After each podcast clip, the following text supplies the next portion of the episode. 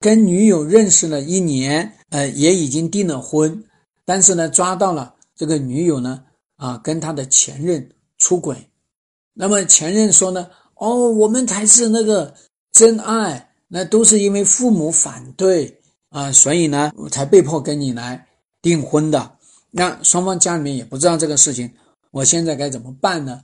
首先我们要去看到，首先我们要看到呢，这种行为，这种行为，你要确定你爱这个女人吗？如果是说你爱这个女人，那不是来原谅的问题，爱这个女人呢，那么大家三个人坐下来聊，对吧？因为我们经常说呢，你爱她，她还得爱你。那在这一年里面，你有没有感受到她对你有有回馈、有反馈？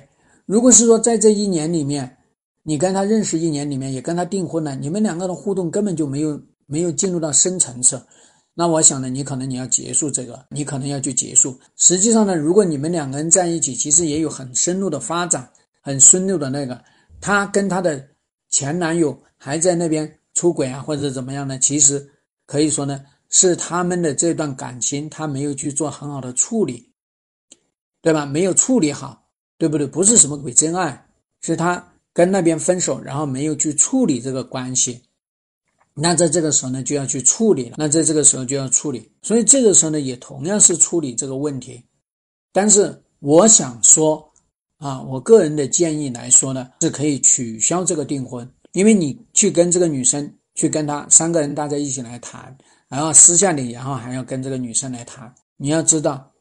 不是说你简单的粗暴的去取消，而是你跟他去谈，谈的最后，你也不要相信说啊，他说我会分啊，我就分或者怎么样，不是，是他基于哪些方面，对吧？他还要跟这个男的在一起，那又是基于哪些方面呢？他要跟这个男的分手，然后呢，你们两个人在一起又基于哪些方面？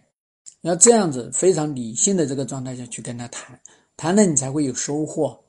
对不对啊？但是我想说呢，啊，你们这个婚呢，基本上呢是会别别扭扭、疙疙瘩瘩的。我觉得你如果感情不深，我觉得可以撤了，对吧？何苦憋屈自己一辈子呢？不用去憋屈自己一辈子，因为你一辈子你都会难难过。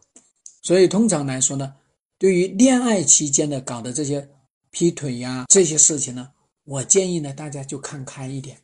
大家一拍两散得了，各各走各的路，因为时间很短，对吧？啊，如果是说真的是涉及到有钱什么的，这个赶紧去退一退。